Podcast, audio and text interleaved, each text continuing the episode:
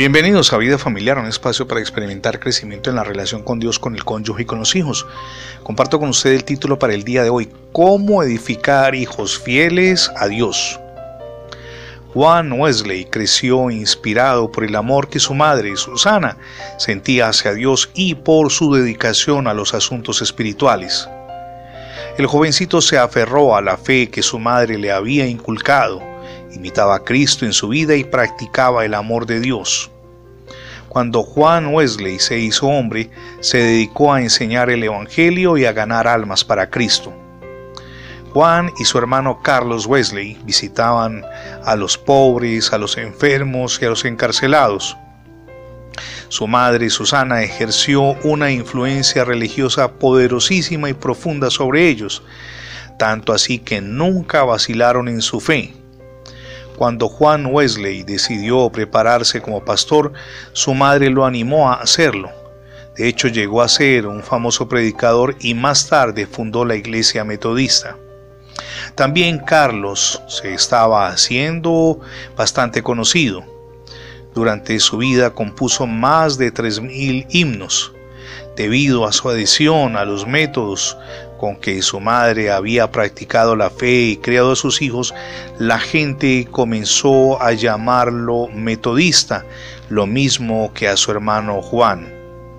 En esencia, era un método muy particular, versículo a versículo, para estudiar toda la Biblia.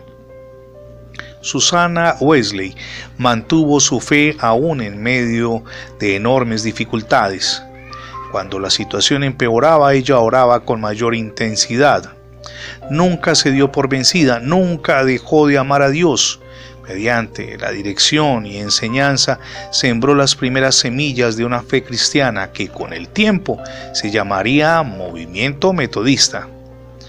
Resultó fácil creer en Dios cuando las cosas para ellos fueron difíciles. Contrario a nosotros, nos resulta fácil creer en Dios cuando las cosas salen bien, a pedir de boca. Pero a veces la vida se pone difícil y nuestra fe en Dios queda puesta a prueba por las privaciones. Así ocurrió con Susana Wesley. Tuvo que afrontar muchos conflictos y contratiempos, su vida no fue fácil, pero debemos saber que solo en Dios podemos encontrar la fortaleza para no ceder a las dificultades y las tácticas que nos presenta Satanás, nuestro adversario espiritual, quien busca presionarnos para que renunciemos a la fe, pero no podemos hacerlo. Entre más dificultades, más prendidos de la mano de Jesucristo. Permítame citar aquí la primera carta de Juan, capítulo 2, verso 24 lo que han oído desde el principio, escribe Juan, permanezca en ustedes. Si lo que han oído desde el principio permanece en ustedes, también ustedes permanecerán en el Hijo y en el Padre. La forma de salir siempre victoriosos es prendidos de la mano de Jesucristo. Dificultades, bueno, van a venir, prendámonos de la mano de Jesús y en los momentos buenos no nos desprendamos de su mano. Permítame preguntarle cómo anda su relación con el cónyuge y con los hijos. Es importante, es vital. Haga un alto en el camino, evalúese y, si con ayuda de Dios identifica errores, con esa misma ayuda, la que proviene de Dios, dispóngase a corregirlos y permita que Cristo reine en su hogar. Es la mejor decisión que podemos tomar. Gracias por escuchar las transmisiones diarias de vida familiar, tanto en la radio como en el formato de podcast. Recuerde que ingresando la etiqueta numeral devocionales Vida Familiar en Internet, tendrá acceso a múltiples plataformas donde tenemos alojados nuestros contenidos digitales. Le invitamos también para que visite nuestra página en Internet.